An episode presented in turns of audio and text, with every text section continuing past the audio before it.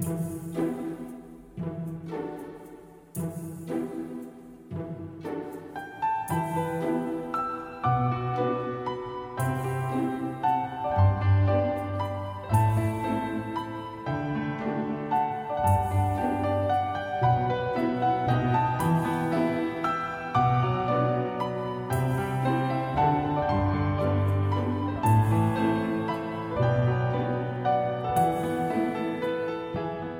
哎，皆さんおはようございます。大家好，我是川，欢迎收听本期的漫谈日本。那经过前几期，大家有听吗？前几期是有关于我对啊一本小说的一本讲解啊，然后目前还在进行当中。然后这期的漫谈日本呢，是想给大家讲一下有关于日本语言学校它究竟是一个什什么样的一个存在。因为前几期呢，我不是有科普。 有关于留学的时候应该去怎样去准备这样的一些相关的事宜嘛，然后发现意外的反响还不错，就部分人呢想知道留学啊之后需要去做一些什么样的一个事情。虽然每年呢其实都有去说，但是现在的今天这期节目，我还是主要的想扩大的，就是说细致的去给大家讲一下，哎，这个语言学校它究竟是一个对于日本来说是一个什么样的存在啊？类似这样的一些。说法啊，其实我首先想和大家说的就是，留学呢并不是每个人的必须的一个出路。就是说，你毕业了啊，并不是说一定要去留学。你要去留学之前呢，一定要就是说想好，还有有一定的准备。因为我身边有很多的例子，就是呃留学的例子，可能他们最后回国啊，也并没有就是说对自己有多大的一个帮助。这样子，所以大家在做这种类似重大的决定之前呢，一定要谨慎啊，一定要谨慎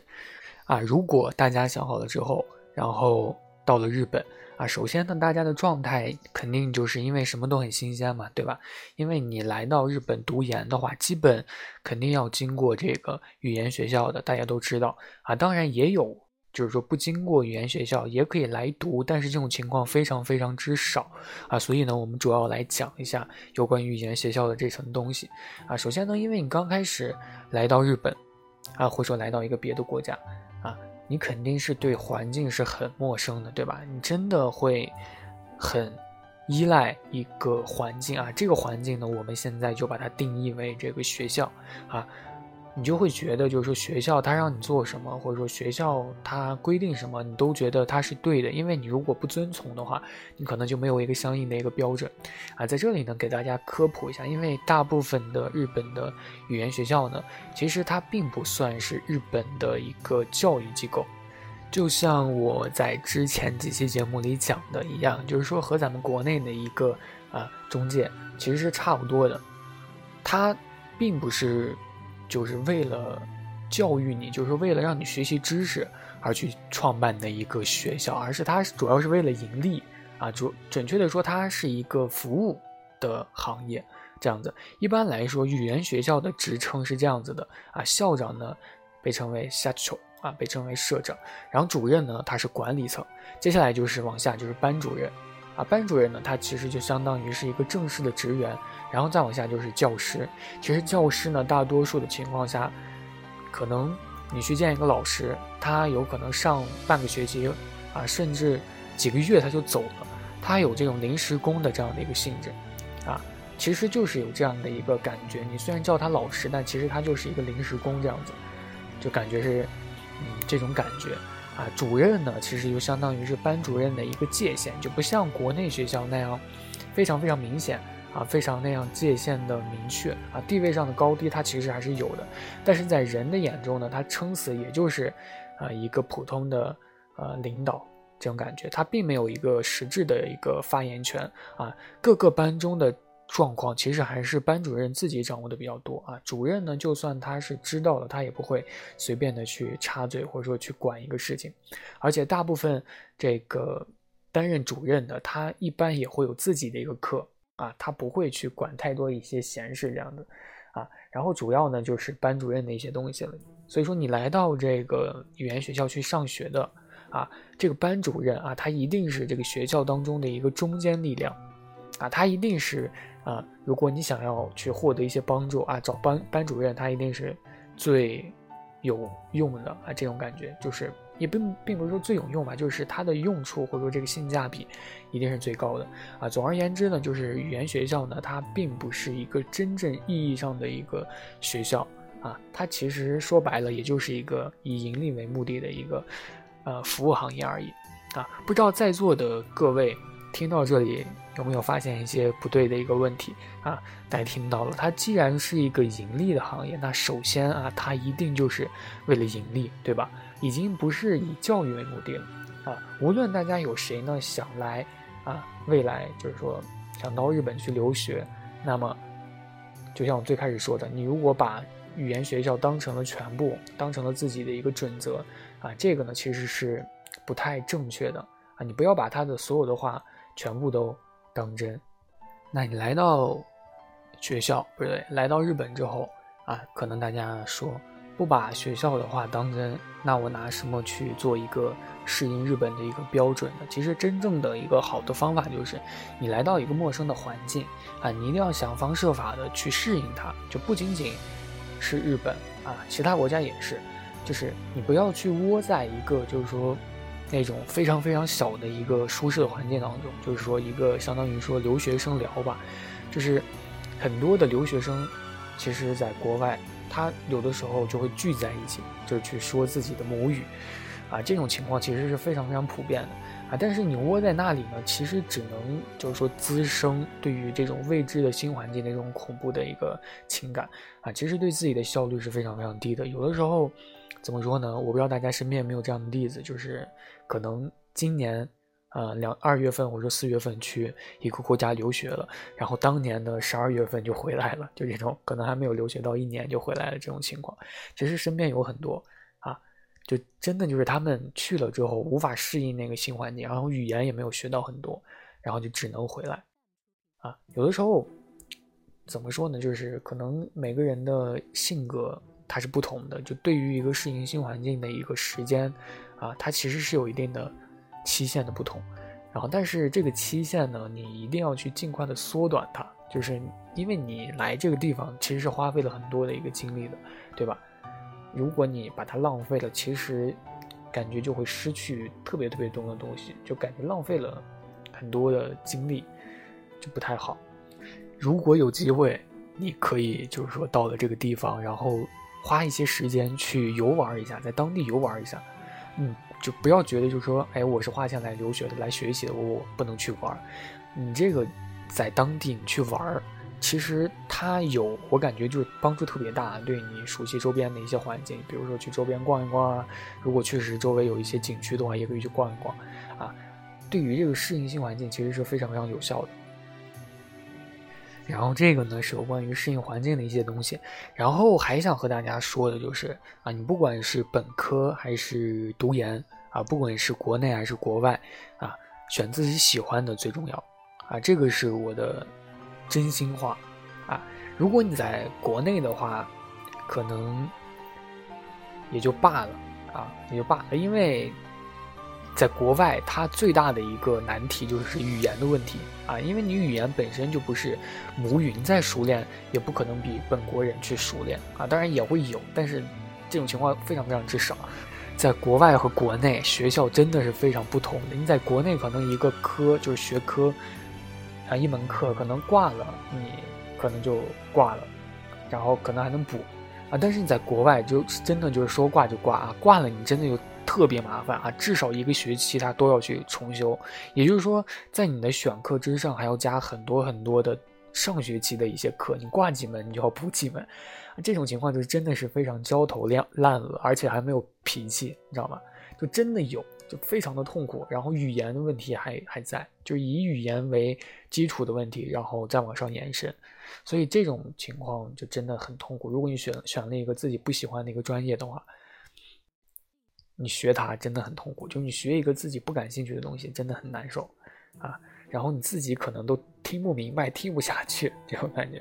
所以选自己喜欢的一定是最重要的，自己感兴趣的一定是最重要的，啊，可能你换个角度来说，就是说你选的是当时热门的啊，自己不喜欢，但是选了个热门的，但是你想现在热门的一个专业，你能保证四年之后你选的这个专业还会是热门的吗？我身边见过太多太多这样的一个例子了啊，我就不和大家说了，肯定大家也都遇见过，啊，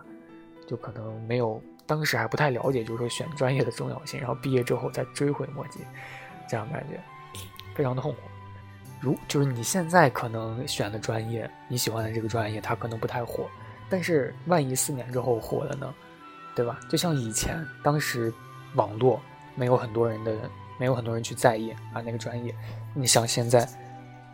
这个网络发发达，特别特别的发达。你看当时选的人现在多吃香啊！真的就有这样的一个感觉。你想，当时美国大选的时候，当时非常非常劣势的川普，他都这个逆转了，他都当上美国总统了，还有什么事情不可能，对吧？所以还是去选择自己啊喜欢的。然后学校呢，也不要去管哪个名气大啊。很多人呢，真的就是。可能被国内的一些传统思想去束缚了，就觉得不是名校的话，你可能就没有脸去上啊。但是他们还是忘了一句话，就是宁做鸡头不做凤尾，对吧？其实你到最后，如果你可能用尽全力考上了一个非常非常好的学校，但是你没有你没有跟上人家的能力，你想你用尽全力才考上这个学校。你和人家平平就是特别轻松就考上这个学校的人根本没法比。你上了这个学校之后，可能还会更加的辛苦去钻研一些新的一些更上层的一些知识，所以是比较困难的，对吧？而且老师教授他都是比较喜欢优秀的学生，你就算当了凤尾，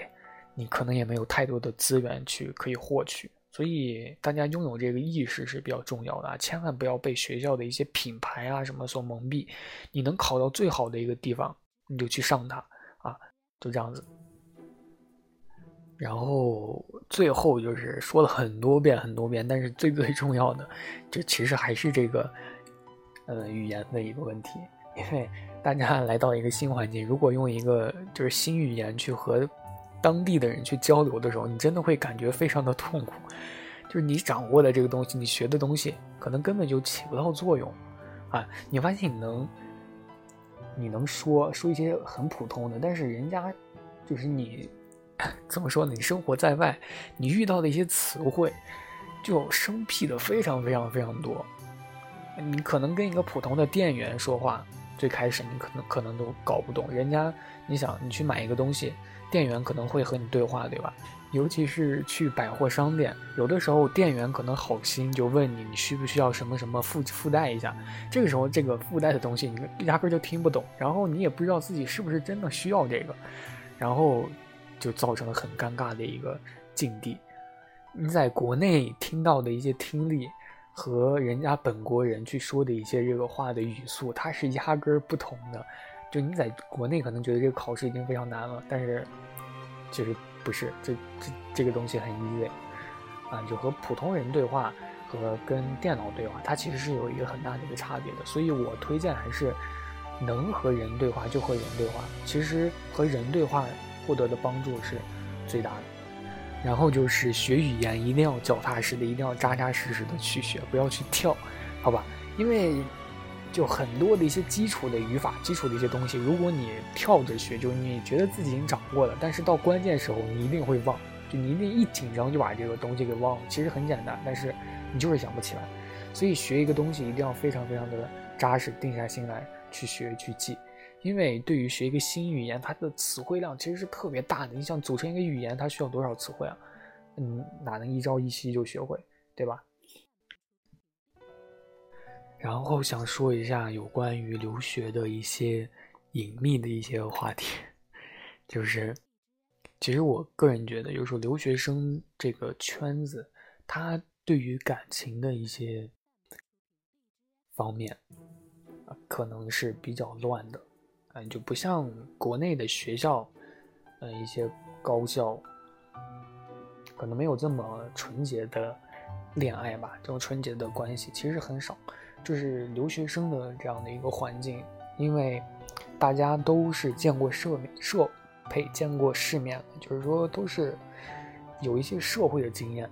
所以如果你和一个人去真正的交往的话，可能还是需要去关注一些东西，就是一定要小心。就是说你在在你真心付出之前，你一定要去确认对方是不是真心的啊，这样子，言尽于此。然后今天的漫谈日本差不多就到这里了。总之就是说，大家一个人在一个国外啊，就是说生活或者说在一个陌生的环境生活，你难免会寂寞，对吧？啊，但是你有了这个伴侣之后，你一定要好好的去对待这个感情啊，因为世界上没有后悔药。然后也是个人意见嘛，仅供大家参考。呃，如果大家有更多想。知道有关于留学的一些小知的话，就小知识的话呢，也可以私信来问我，因为做有关于留学的节目真的是特别多期了，啊，可能之后会不会单独的去立一篇讲了吧，啊，但是如果问题多的话，还是会说一下的。那我们下期再见，拜拜。